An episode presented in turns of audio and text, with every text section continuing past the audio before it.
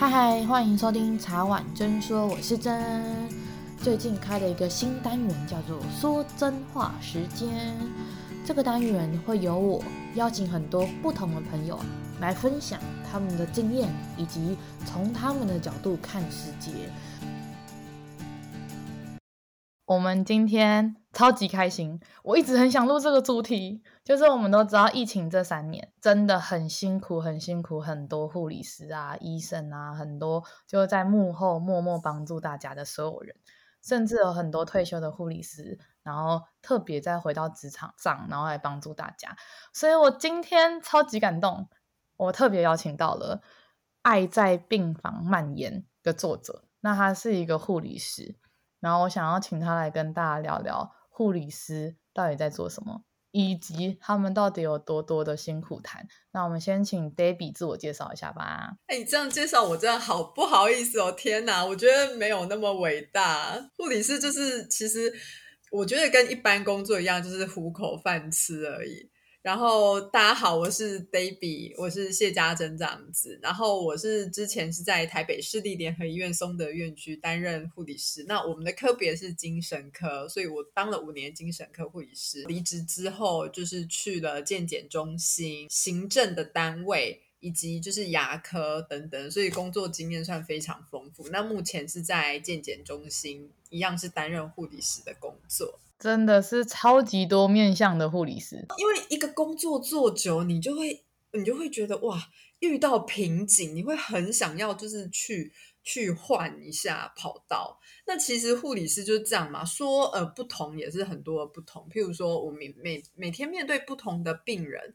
但是你说很重复也是很重复啊，因为 SOP 就在那边，那我们每天也是要照着这个 SOP 去做事，几点几分 schedule 是什么。所以你说乏味，哎，做久了，不管是再怎么千变万化的工作，还是会乏味，就是工作倦怠啦。我也会啊，我一直都是在做，就是很多有趣的事情。可是久了会觉得啊，它虽然有趣，但还是有一个固定的 SOP 在那里。可是你光是这样子要 hold 住一个正职工作，然后下班，然后又要做 podcast，你会不会觉得哇，真的是很辛苦？就是像嗯，我自己的话，我真的是也是觉得，因为因为正职的工作下来，然后我想要做的事情太多了，就想要想要写，把就是我护理的一些经验写下来跟大家分享。那也想要把就是护理化为就是一些幽默轻松的桥段，变成脱口秀来搞笑。目前。都是一个没有盈利的状态，所以常常哎，虽然我热爱这件事情，可是呢，做着做着也是会有那种疲惫的感受。对，我觉得这个部分，哇，也是常常在要休息还是要继续做的那种状况下，会有一些矛盾的感受啦。我完全认同，因为我其实我虽然没有拖延症。但是 有时候真的下班后真的是已经已经榨干了，然后又告诉自己说不行不行不行，要赶快剪辑，然后不行要干嘛什么类似这样子。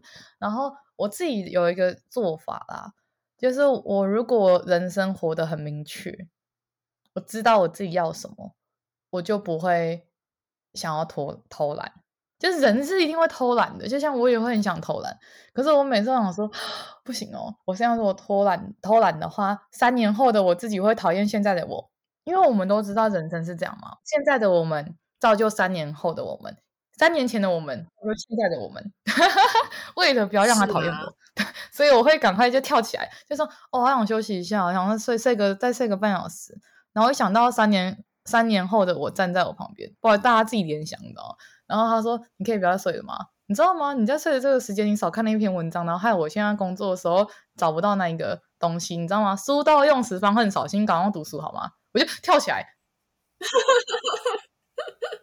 我觉得很好玩。有些人会觉得说太一枝独秀，可是人就是这样嘛，有压力才有成长嘛。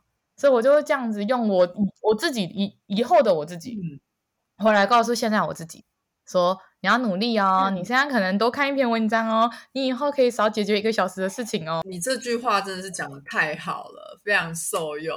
一个分享啦。可是我蛮想问 David 一件事情的，就是我刚好听到脱口秀，我觉得护理师是偏比较大，知道吗？专业的，然后跟比较严肃的。毕竟我们在跟死神拔河，如果是在急急救房啊，或者像精神科这一块的话，他们一定就是可能有一些人他本来情绪上就比较敏感，然后可能稍微不小心讲错一句话啊，什么都有可能影响到他们。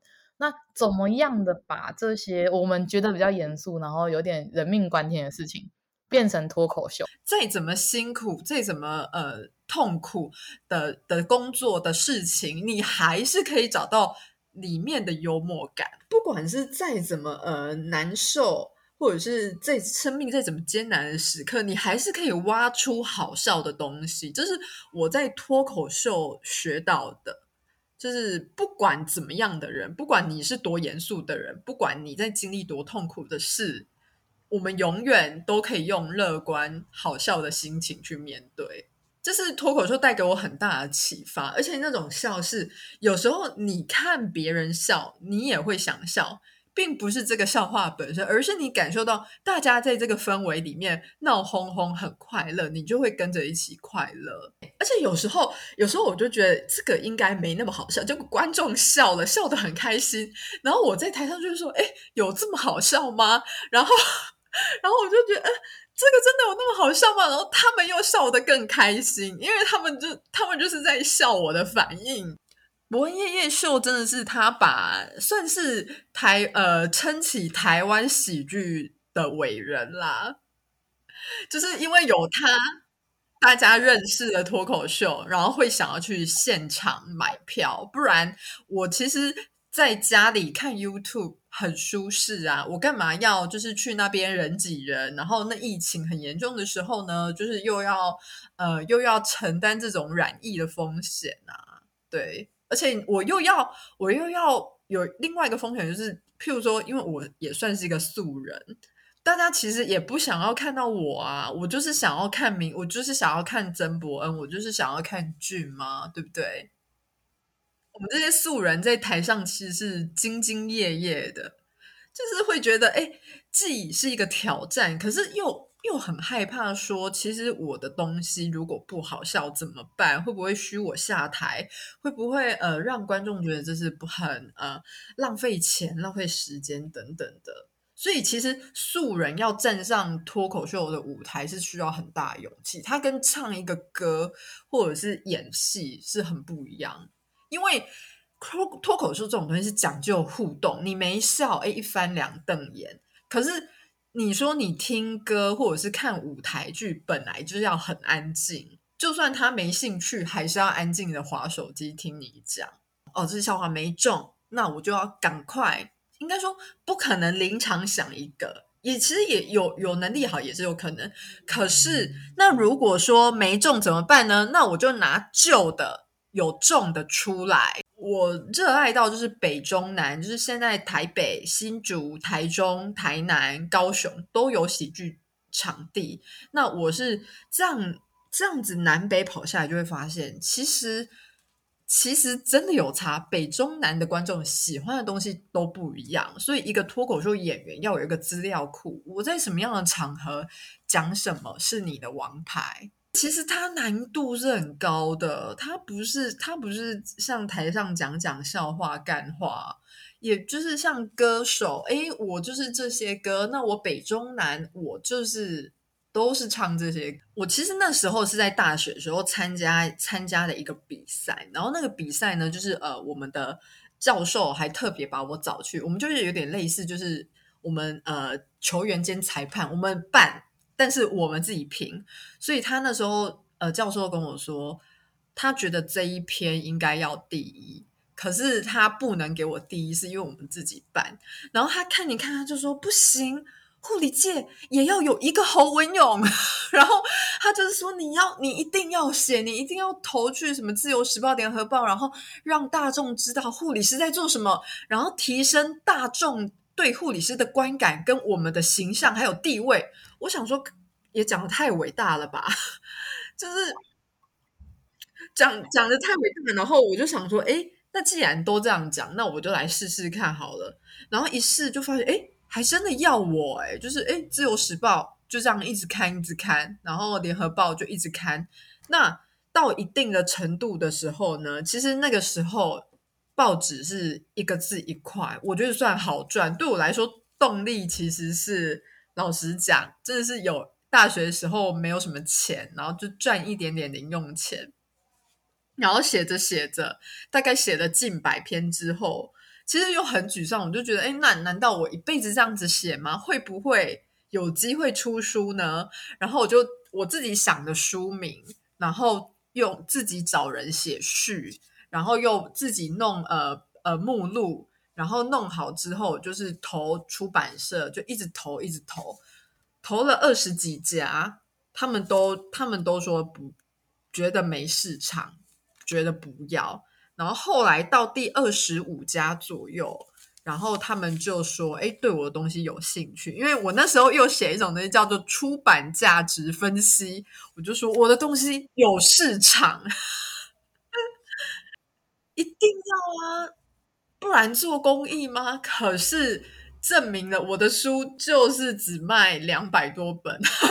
不过就是我觉得运气很好啦，就是出版社愿意就是把风险赌在我身上。那赚或赔，我觉得这家出版社也许没有看很重，他们可能是觉得说这个东西是有意义的，跟有潜力的。那证明了，诶，不赚钱。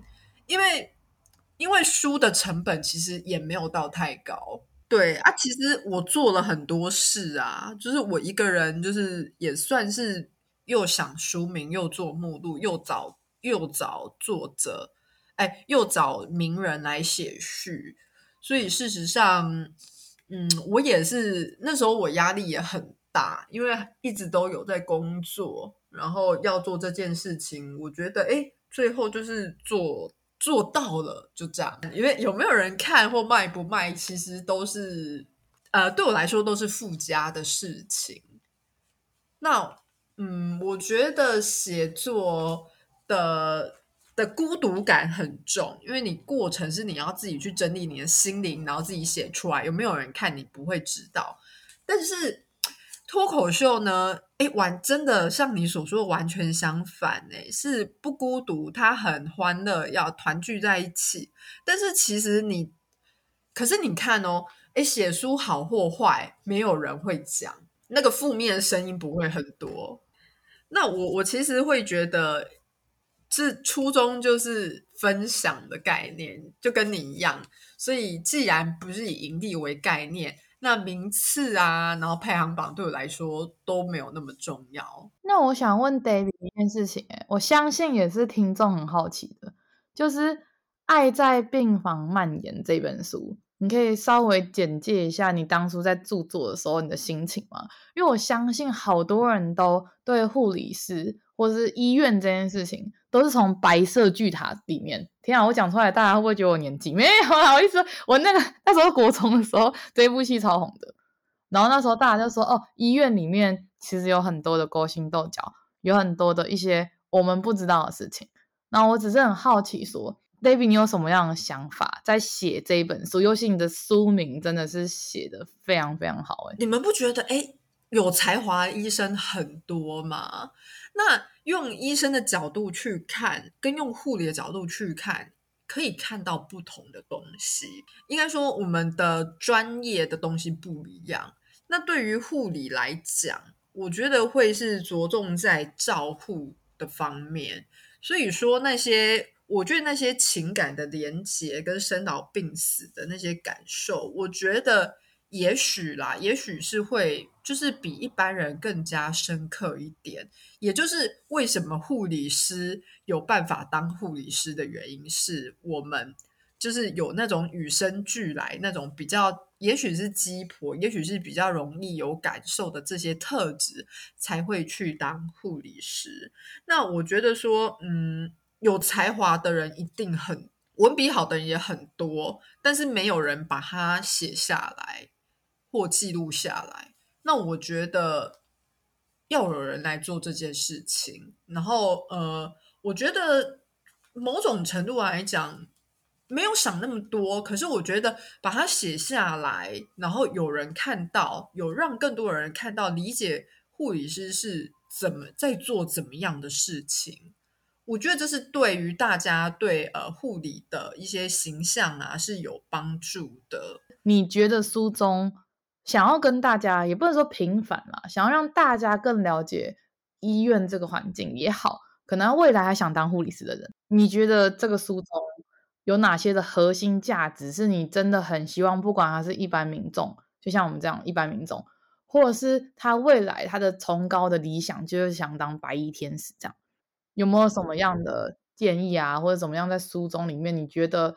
大家真的要知道这件事情啊！这样，我觉得说，嗯，像护理就是一个非常呃严医医疗体系都是非常严肃的领域，因为很简单的概念嘛，不容许出错，所以要求都会很严格。那要求严格就代表意味什么呢？学姐学妹制很重。好，那学姐学妹制很重，其实那个你不只是工作领域的高压，你面对上面哎学姐好的高压，主管的高压，跟你要进修的那个高压，我觉得嗯，就会导致很多人其实读完 OK 好毕业 OK，可是你说你要长久做很难，因为然后身体方面的劳累跟那种。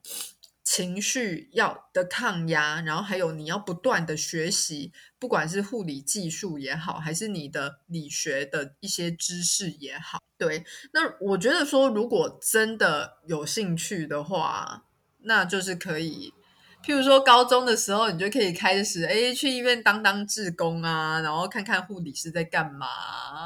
对，然后看看，哎，你你看血 O 不 OK 啊？看血会不会晕倒啊？或者是这些医疗器械，你你你会有没有兴？我觉得兴趣跟那个初衷是会带领你一直往前走。但是如果你一开始就发现没有，你是觉得哎，护理师薪水不错，然后觉得稳定的工作这样子的上去的话，哎，我觉得很难撑哎，因为其实护理师薪水真的也没有很高，除非你要。用你的肝来换，就是包大业。对，刚进职场的护理师，他都会选择轮大小夜，然后来让他的薪水比较高。对，哎，我觉得应该是这样讲啊。轮大夜的话，相对的病人好、哦、压力就不那么大，因为病人都在睡，所以病人那种 trouble 状况真的比较低啦。我觉得轮大包大夜是一个呃。比较会减压的方法，可是说真的，你久了之后，你那种日夜，你可以想象，就是哇，晚上好我在工作，然后白天我在睡觉吧。我觉得，呃，短期你以赚钱你冲啊，这种哎没问题。可是长期真的是，就是不是一个长久之道。譬如说包三五年这个，我就觉得哇。我我不行啊，可是我相信，我相信有一些钱的压力的人，譬如说学贷呀、啊，还是要帮忙家里的人，我觉得短期会是一个很好的动力。你看白班跟大夜的薪水可能差到两万吧，所以上白班的护理师真的也不会太有。我们大夜是一个晚上六百到八百，那你你差二十二十二天嘛，那就是差到所以。护理师就是白班跟大夜薪水真的是可以差到两万块左右。有时候我我觉得生病这种东西很难讲哎，因为以前大学的时候，我们生理学的教授也一直跟我们说，不要贪图那个小钱就包大夜。可是你看到哇两万，你会想说，哎，应该不会，我应该不会那么快生病吧？然后就去包，超多人这样的啊。可是有人包是好事，因为你把大业包走了，我才可以少一点。所以我很想问一个问题，就是当时你怎么会想要从事护理师？你从什么时候几岁有这种动念呢？哎，其实是。高中考大学的时候，父母建议，哎，是一个稳定的工作。然后，因为医疗一定不会倒啊，一定一定一直都有人生病啊，等等等等的。所以，我觉得我就是一个误上贼船的人啦。不过，不过有时候会觉得，哎，其实父母啊，其实比你。更了解你自己，他可能觉得说我的抗压性够，而且他可能觉得说我的特质有，所以把我推把我推向这里。我其实也觉得也还蛮感谢他们的啦，至少就是让我有一个稳定的工作，做我下班可以做我自己想做的事情，所以我觉得也不后悔踏进就是护理这个行业。可是呃，就以我自己常常在这个领域来回挣扎，想要离职的念头，其实一直都有。到现在我还是一直，哇，那种很累啊，然后很忙的时候，然后看到薪水又不能安慰到我的时候，可能你看到年终，哇，好，再撑三个月，然后就哎，然后可是你又看到平常哦，这么少，不行，我一 我一定要离职。其实你一直，你人生就这样一直一直摇摆，哎，所以我就觉得，当然也是。如果健康就一直做嘛，那如果因为我目前也是有甲甲状腺亢进的问题，我觉得压力太大的这些电脑都有关系。然后因为我我妈也有，可是我妈四十岁才发病，我可能就是属于就是比较早、比较早、比较操劳，所以就是比较快发病。那我觉得就遇到了嘛，那也是因为我现在在健检中心，那我也不用轮大夜班了，所以等于说。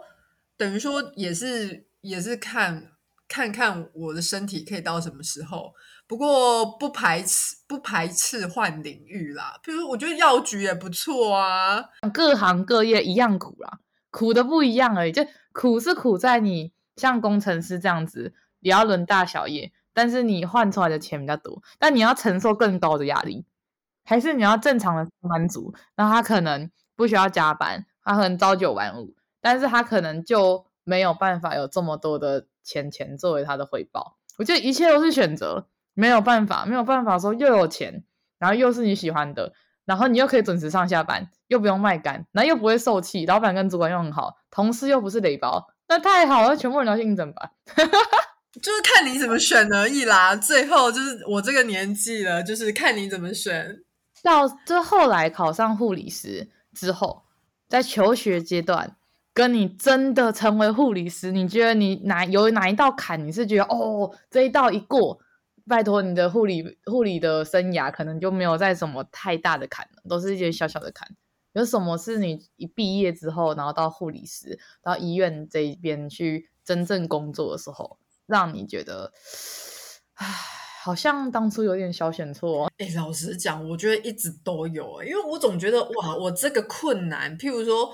譬如说，呃，譬如说实习好了，less mind 绝对是压力最大。然后，因为因为等于说你在学生时期就要独立，然后觉得说，哇，这一关过去了，我应该我应该未来职场会一一帆风顺吧，没有最大的压力。可是发现，哦，那个护病比不一样，因为学生顶多让你照顾两个、三个，对不对？那那一出社会，哇，十六个一个班照顾十六个。那你又有时候觉得说，譬如说换一个新的主管、新的副局长，会觉得哇，他真是很很那种高压统治的状态，就给我们很大的压力。这个主管过了，我我离职不可能再遇到那么坏的主管，然后就发现，哎，主管没有 坏的没有极限，很难呢。一关过去，你发现永远都会有新的关卡。说实在，所以我会觉得，嗯，也是属于就是那种。如果我觉得我真的是高压到受不了，那我就先可能先休息，或者是再换一个领域，反正都不排斥。什么是 less mile？你刚刚有提到说，就求学生活的 less mile 有点类似是最后一里，就是等于说你在学生时代就要呃，就是真的去独立去做护理师的工作，然后来来呃，算是一个最后的一个实习。也是最后一门课程。那在这个 Less Mind 的这个选修课程里面，有很多医院就会觉得，诶，他的表现不错，然后就会直接留这一个这一个学生下来，然后直接当护理师，这样直接衔接，也算是解决护理师不足的问题。有一点点像是我们大学毕专，然后设计系里面的毕展的意思。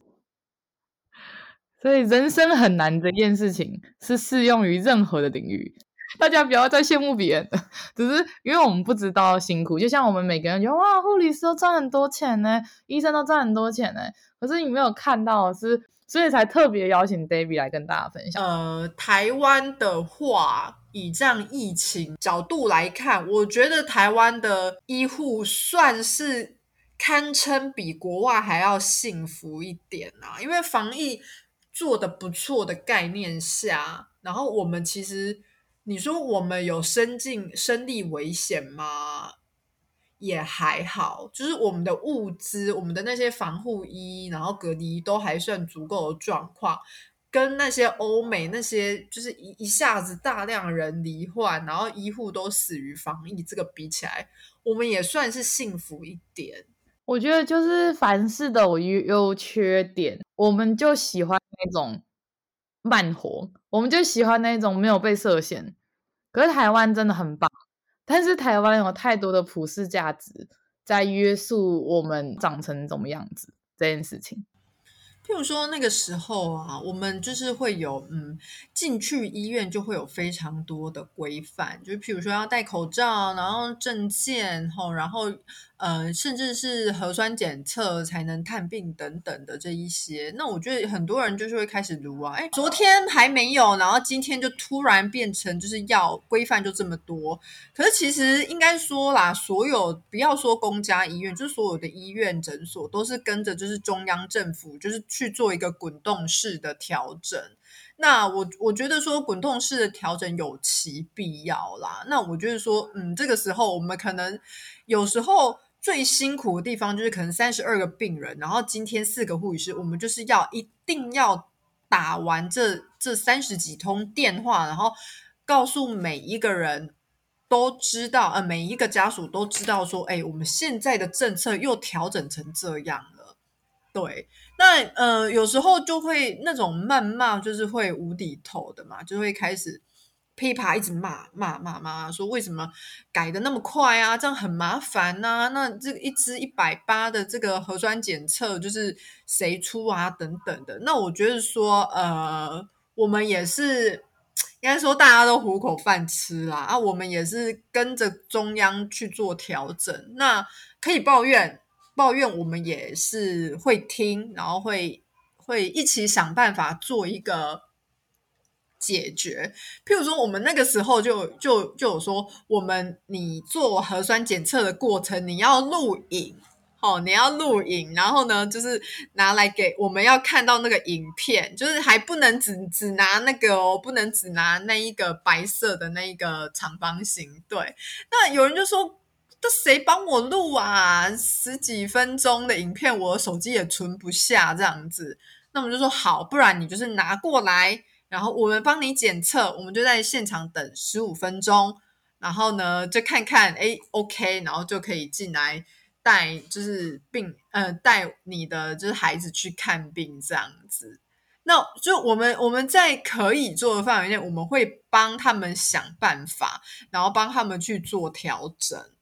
那我就觉得说。将心比心啦，今天如果是你的儿女在医院里面当护理师，那他也是要跟着政府做事情。那他会他怎么做？那你少骂一点，少念一点，或者是我们一起想办法吧。也许就是有有家属想到办法比我们更好，也有可能啊。就像我觉得在护理师或者是医院这个里面，其实在疫情的期间，我也看到了很多东西。比如说，做个核酸检测，好，就是你们的例行公事跟你们应该做的事情，那它就是这样。那有很多的戴口罩这件事情也好，那很多的人他可能不知道严重性，他选择你们呃服务态度不好，什么什么之类的。那我会觉得说，就是很不好意思，就是整个护理背景的医生也好，或者护理师也好，他们在做一件保护全部的人的事情。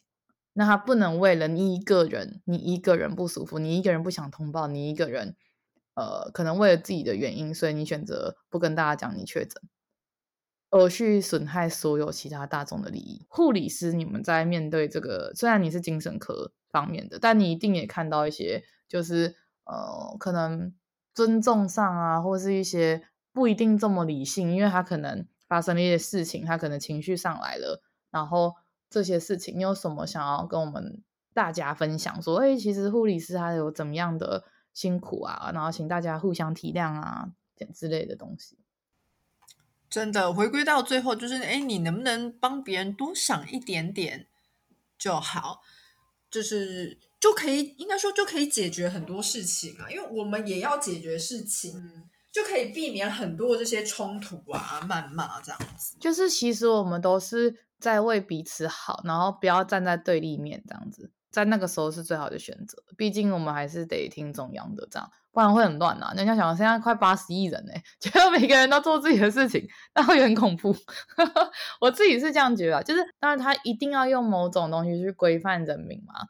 对吧？就是没有任何政党还是什么这样，只是在讲一个或是怎么样让人可以一起互相的越来越好。其实我在看那个护理师的东西，那时候在疫情的时候，我其实觉得第一线的人员真的好辛苦，他们承担着可能被染疫的风险，然后朝令夕改或是滚动式的调整也不是他们愿意的。每次这样调整，他们都要像刚刚 David 讲的。一同一同去解释啊，可能甚至要被骂啊，一些情绪性的发言啊，那其实这对整个社会来讲都不是好的事情，因为我们都永远都在这片土地上，对啊，我们是一样的人，所以我们不需要就是去对立别人或什么这样，我觉得多一点同理心吧。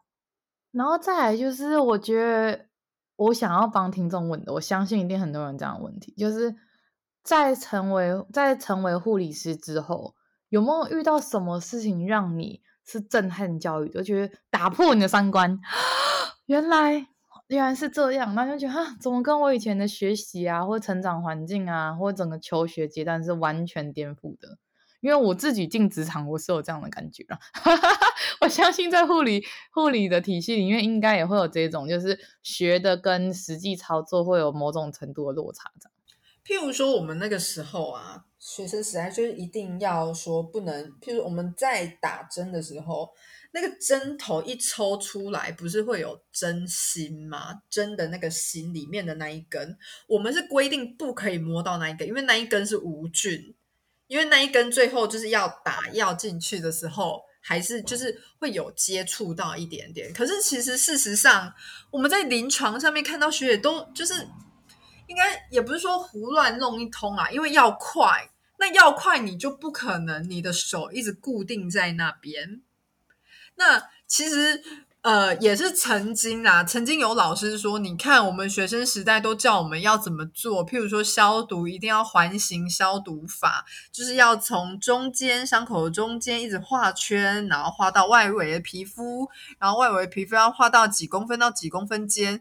可是问题是。你想想看，临床那么多的病人，你当然就是要快速，然后你还说要这样子做的话，第一个浪费时间，第二个就是，但我们就会觉得，哎，就是原来以前有时候会觉得，老师，那你这样教我的意义是，可是有一些有一些老师是他是真的走过临床，有一些老师就是很会念书，可能临床走个两三年，然后就。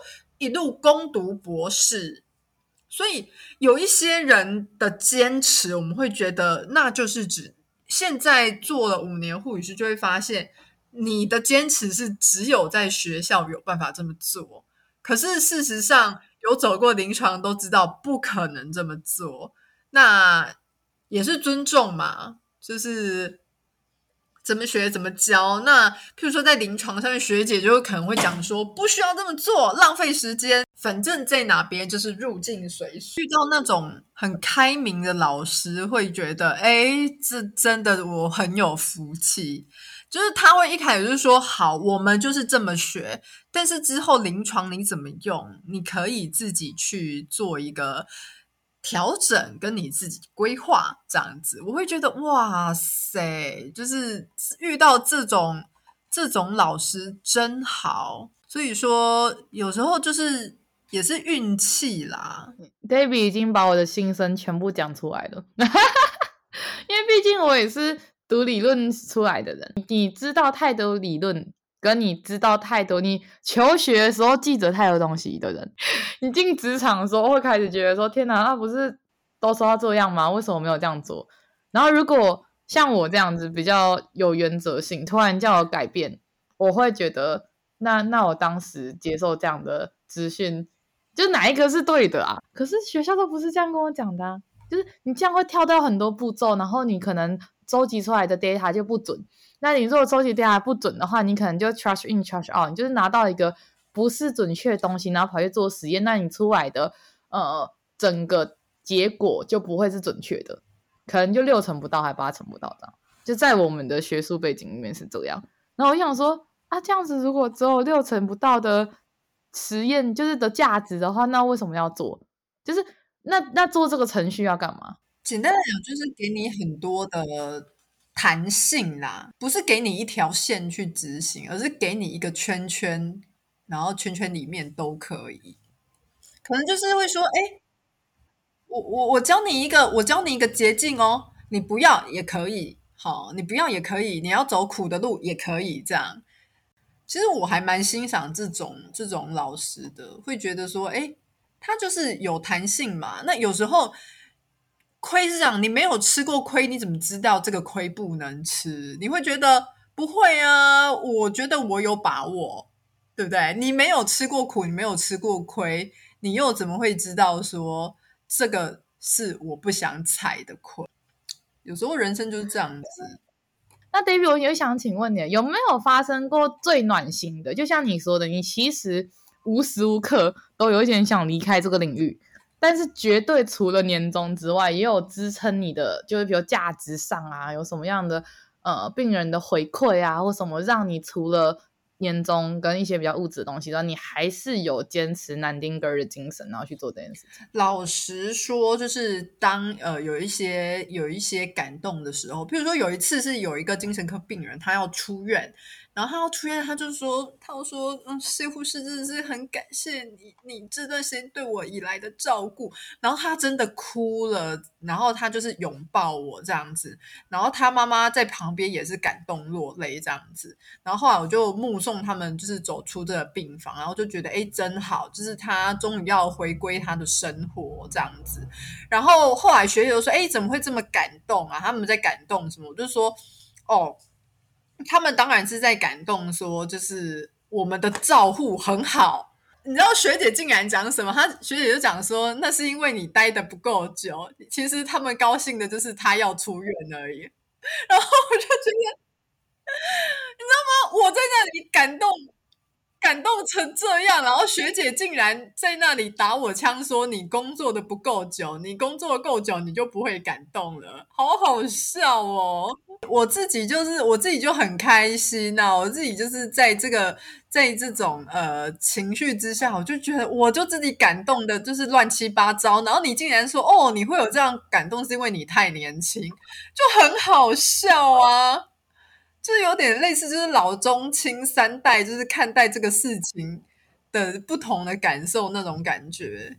可是如果换个方向想啊，这边我觉得听众一定也跟我们两个一样有感。就是如果今天我们遇到一个幼稚园的小孩，然后他拿他因为考试得了一百分，然后拿到一个糖果，他很开心。可是可能在我们世界里面，就我走去 Seven 买一下就有了这样。但是哦。我跟 David 我自己这样觉得，我们会说哇，你好棒哦，你考一百分诶，我觉得觉得你超赞的，你下次要继续努力哦。只是举例这样而已，我我不会说哦，因为我现在已经年纪有一点了，然后我就觉得啊，你那个小朋友的东西，什么圣诞老公公其实没有啊，这样我根本不会这样讲，因为他的年纪，他就是喜欢迪士尼，他就觉得他想当公主，人家想当 Elsa，然后他就是觉得有圣诞老公公。我觉得他在那个年代，你就让他还相信。世界上有童话故事跟天真的时候，让他去相信一下会怎么样吗？我是这样觉得，我个性有这样，遇到那种年纪比较轻的，就是小孩子也好，或者是晚辈，我都会觉得说，嗯，他很开心，很棒啊，就是让他保有这样的天真，保有这样的个性。那等到有一天他变成像我们这样，或是像你前辈这样比较云淡风轻的时候，那就代表他的心里经历的事情已经足以让他可以遇到这些事情，他觉得哦，我每天都遇到还是什么这样。其实我的想法会跟你一样，因为我我觉得就是可能我的所学会觉得说讲好话很重要，所以我都会是属于那种哎，我觉得哎天哪，这我好感动哦，我真的我真的觉得哇，我好羡慕你，你会有这么这么深刻，就是我现在都会尽量去讲好的，即便我即便我心里不这么想，就是即便我觉得即便我我已经长到就是学姐那个感哦，不可能啦，他不是因为你的照顾感动啦，他是因为他要出院感动。可是我觉得我还是会想要往那方，嗯、呃，还是会想要用鼓励的那里去讲，因为我觉得这种感动已经不很多了，不要泼他冷水。我觉得我们今天聊真的超级多的，最后想要请 Debbie 给想要成为护理师的人一些建议。嗯，辛苦，我觉得。这种也不需要多说啊，大家都看得到。然后其实身边一定很多朋友都会呃跟你跟你呃有一些有一些建议这样子。那我觉得说学业的完成一定是没有问题，但如果说你是想要保持着那种哇，我有一个稳定的工作啊，我觉得这个做这个不错，那我觉得那你要下定决心，就是要下定决心，这些这个工作就是要要这么辛苦换来的。那我觉得就去勇敢去做。那如果你是本身就是对照护病人有极高的热忱，那我非常的鼓励，就勇往直前冲啊！因为护理真的很缺人，好不好？就是一定要多一点有热忱的人赶快进来，然后就是也算，我觉得护理就是一个良心事业啦，真的，因为。你说赚钱吗？就是糊口饭，哎，要说糊口饭吃的钱绝对是没有问题。但你说他会大富大贵吗？真的不会。他不是什么商人，他不是名人，不是艺人，所以要从中要嗯大富大贵不可能。那你说要当主管呢？我觉得当主管那个付出的心力是更多的。我自己是不会完全不会想要当主管那种。那我觉得有热忱就来吧。那有什么想要勉励的话？比如说他现在是护理师，然后他可能从事了像 Debbie 这样，可能三五年，唉，看着年终还是留下来。那你会怎么样给这种？就是他不是没有热忱，可是他可能会想说：难道我二十年的人生都要这样吗？以理性来看，我觉得就是可以直接。算是说多方打听啦，因为我相信一个护理师他一定有很多很多的护理师朋友，那就有不同领域嘛，譬如说医院病房，然后什么医美，然后精神科，什么健检中心。那我觉得说打听到，呃，我觉得打听到你想要的，或者是打听到，哎，这个模式更好，或者是薪水吸引你，我觉得趁年轻就多换，因为你不换，你永远不会知道说你到底是。会不会有所改变？因为我相信这种迷惘跟彷徨，不管哪一个领域都有。那你不换，你就不会知道嘛。你就想说这个做就是勉勉强强这样度日如年，那就换。那不行就再回去就好，反正那么缺人，对不对？那么缺人，你要回去一定都有位置。只限护理师哦，其他行业先先要研究一下。应该这样讲，一个大的概念就是说。如果是辛苦、很缺人的工作，你还进去，那其实也是白痴啦。因为，因为他就留不住人呐。你进去，你有可能留得住吗？对不对？那如果是好的缺，当然是不能轻易离职啦。简单的来讲，概念就是这样。大家等下，我想想，谁要讲的话，大家要心脏跟我一样吸一口气，你再来听这句话。就是我听过一句话是这样子：每一年过年完，领完年终。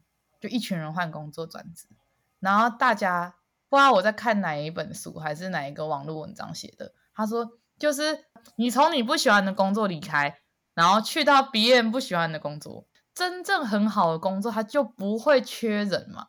你要等那些人就是退休，可是蛮有道理的。其实我想完之后，我就觉得说，哎，如果就是转职之前，你一定要记得，不喜欢就换工作这个做法。是取决于他有可能六个月以上的存款，然后他可以去做这件事情的人，房贷、父母亲要自己养，或甚至还有家庭的，我都觉得要想一下，也可以呀、也可以裸辞啊。只是我觉得那个压力会变得很大。觉得护理师，你希望我们一般人知道的事情，比如说甘苦谈也好啊，勉励也好啊，多一点尊重，多一点同同理，这些都可以。就你希望可以给我们这些一般的大众，对你们护理师有怎么样的想法？换一个角度去思考，你们也可以。其实我会我会觉得，像当年啊，要证把护士证明成护理师，我觉得这个一点都不重要。但是到现在，还是有人会觉得说，哎，护理就是服务业啊，医疗服务啊，然后小姐小姐这样叫。其实应该是这样讲，叫小姐，我觉得完全没有问题。可是就是不是说，哎，就是叫护理师去，然后就是帮忙倒一杯水或喂你吃药，像这种东西，我觉得你可以做的啊。我们我们真的不是倒水或者是喂你吃药，而我们是提供的是专业的东西，譬如说，呃，一些技术层面的。那呃。如果说可以多一点人觉得护理是一一项专门的技术跟行呃跟一个职业的话，那我相信社社会地位会让护理师离职的几率会降低一点。如果说我们是受到更多的尊重啦，而不是一般的医疗服务业。对啊，所以我觉得给予护理师他们该有的专业跟尊重，毕竟人家真的也是有考试考到护理师，人家真的花了很多年去学习怎么样的可以让病人得到更好的照顾，然后怎么样可以就是救更多的人也好，然后帮助更多人也也好。那我真的很希望大家是把护理师的时间用在真正需要帮助的人身上。那我们喝个水，吃个药，做一些小事情呢，我们就自己亲力亲为，好不好？就让护理师有更多时间去帮助真正需要帮助的人。我觉得这样子的整个社会资源才可以得到妥善的利用。就大家去思考一下吧，就是每个人都有他工作里面的价值，那怎么样可以让他的价值发挥在极大化？那怎么样我们可以自己做的事情？那我们就。自己去完成它吧，对吧？毕竟多做一些事情，多学习一些东西也不错嘛。感谢 David，我真的是希望有机会可以再邀请你上频道。我相信我们的听众都非常非常爱你，我都已经感觉到那个一幕啊，就有那个 Debbie 光环出现，你知道吗？很暖，然后很真、很率真的一个人。天哪，你的总结真是太好了，好精辟的言论哦，真的。啊，很开心可以跟你一起合作。那今天差不多到这边喽，那我们再请 David 跟大家 say 个 goodbye 吧，拜拜，拜拜。谢谢大家的收听，喜欢我们今天的主题的话，别忘了订阅我们的 IG 茶碗真说，或是上 Apple Podcast 给我们五颗星的评价哦。然后有任何问题的话，都可以私讯我们，或是可以写 email 寄给我们哦。谢谢大家，拜拜。